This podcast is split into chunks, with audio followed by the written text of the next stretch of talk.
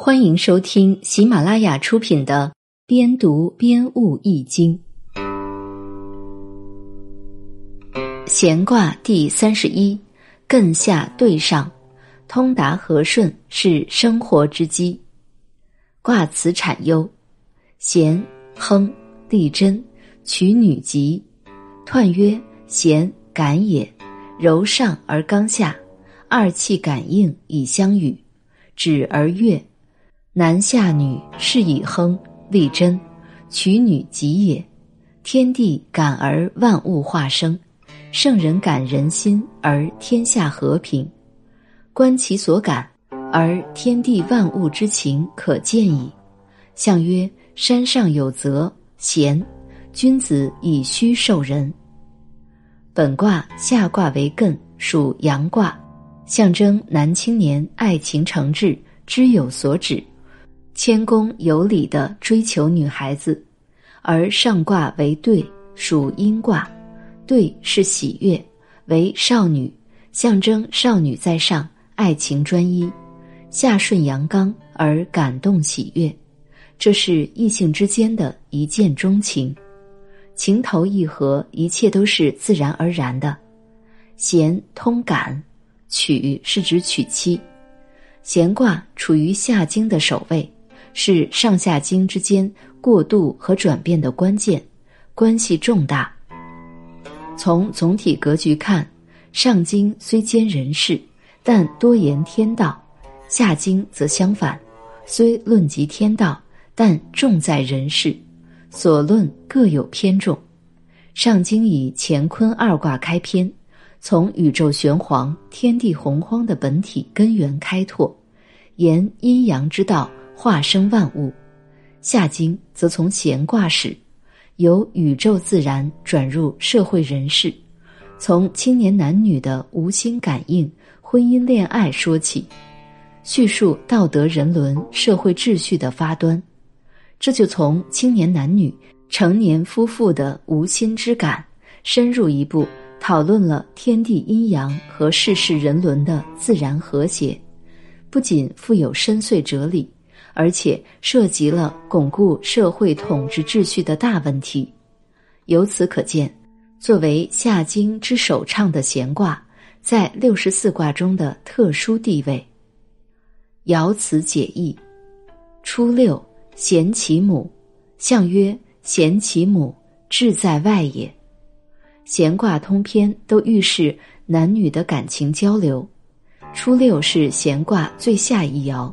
所以取向于脚拇指，相感之时，所感尚浅，正像人举步抬足，脚拇指首先伸出。初六与九四相应，相应则感，这是男女两相感应的开始，如同抬足的第一步，脚拇指有所感触罢了。这时初六已经萌生志在外之心了。因为九四在外卦，初六心向往之，有感于九四，想与之亲近，不能再深闺独处了。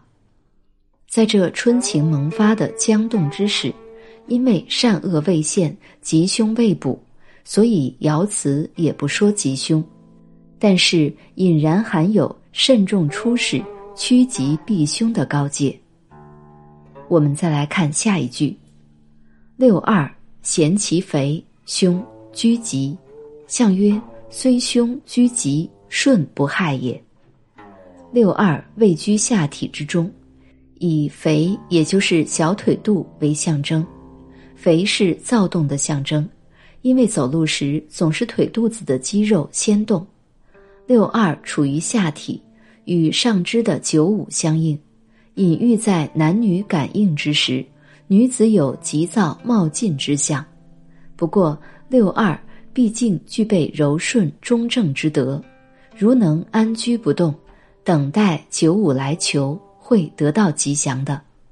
安居不动其实是以逸待劳，以守为攻，这是女子在男女关系中的策略。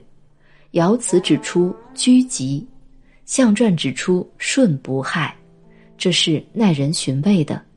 如果两心相应，最好稍待一时，男子一定会紧追不舍的，此时再顺从就好了。这一爻指出，不应操之过急，而应安居待时。我们再来看下一句：九三咸其谷，直其随，往就。象曰：咸其谷，亦不处也。志在随人所直下也。象传说感应到了大腿，说明也不会安居独处了。志在随从别人，说明直意是卑下的，处是安居不动。大腿自己不能走路。总是跟随着小腿和脚活动，这就叫直其随。九三处在下体之上，正是大腿的位置，又是刚爻居阳位，性躁好动，前往与相应的上六亲近。这样九三追求上六，只是随从别人而行动，并无真情可言。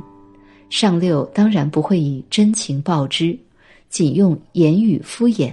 使九三受到了侮辱，这就是爻辞所说的往就。这一爻是说应持有主见，不宜随人盲动。我们再来看下一句：九四贞吉毁亡，匆匆往来，朋从耳思。象曰：贞吉毁亡，未敢害也；匆匆往来，未光大也。九四在九三九五三个阳爻的正中间，相当于是心脏，而心乃人最重要的部分，所以此爻是闲卦的卦主。九四之感应在心，而心中如存有悔恨偏私，就会不吉不祥，因而必须坚持纯正，否则便不能得到多数人的赞同。象传说。坚持纯正吉祥，可以消除悔恨，因而这种感应便无损害；而彷徨失措、心神不宁，是因心地不够光明正大之故。此爻说明，消除私心，心地正大光明，必不会犹豫不决。这一爻是说，感应宜坚持正道。我们再来看下一句，九五。咸其眉，无悔。象曰：咸其眉，至末也。眉就是心以上、口以下、喉中的核，也就是俗话说的喉头。九五阳爻居上卦中位，与上六成比，感应进一步加强。在这里以喉头比喻口虽无言，但心意已通，已经激动的说不出话来的意思。希望快点与心中的人匹配成婚，这是必然的现象，没有什么可后悔的。象传说至末也，是指上六，意思是一心要与上六成婚。这一爻是说感应到了一定程度，就要表现出来，顺其自然的发展。我们再来看最后一句：上六，咸其腹夹舌。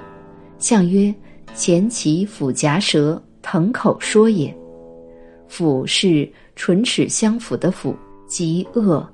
腾本意是水超涌，在这里是翻腾叠叠的意思。上六是闲卦的最后一爻，表示婚配之事。从初始的感应到最后的完成，到这一爻，少男少女已经结为夫妻。用面颊和口舌彼此相感，以示亲悦。象传说“腾口说也”，是形容新婚夫妻之间感情好，没完没了的说知心话。这一爻是说心灵的感应和形体的感应已经融为一体。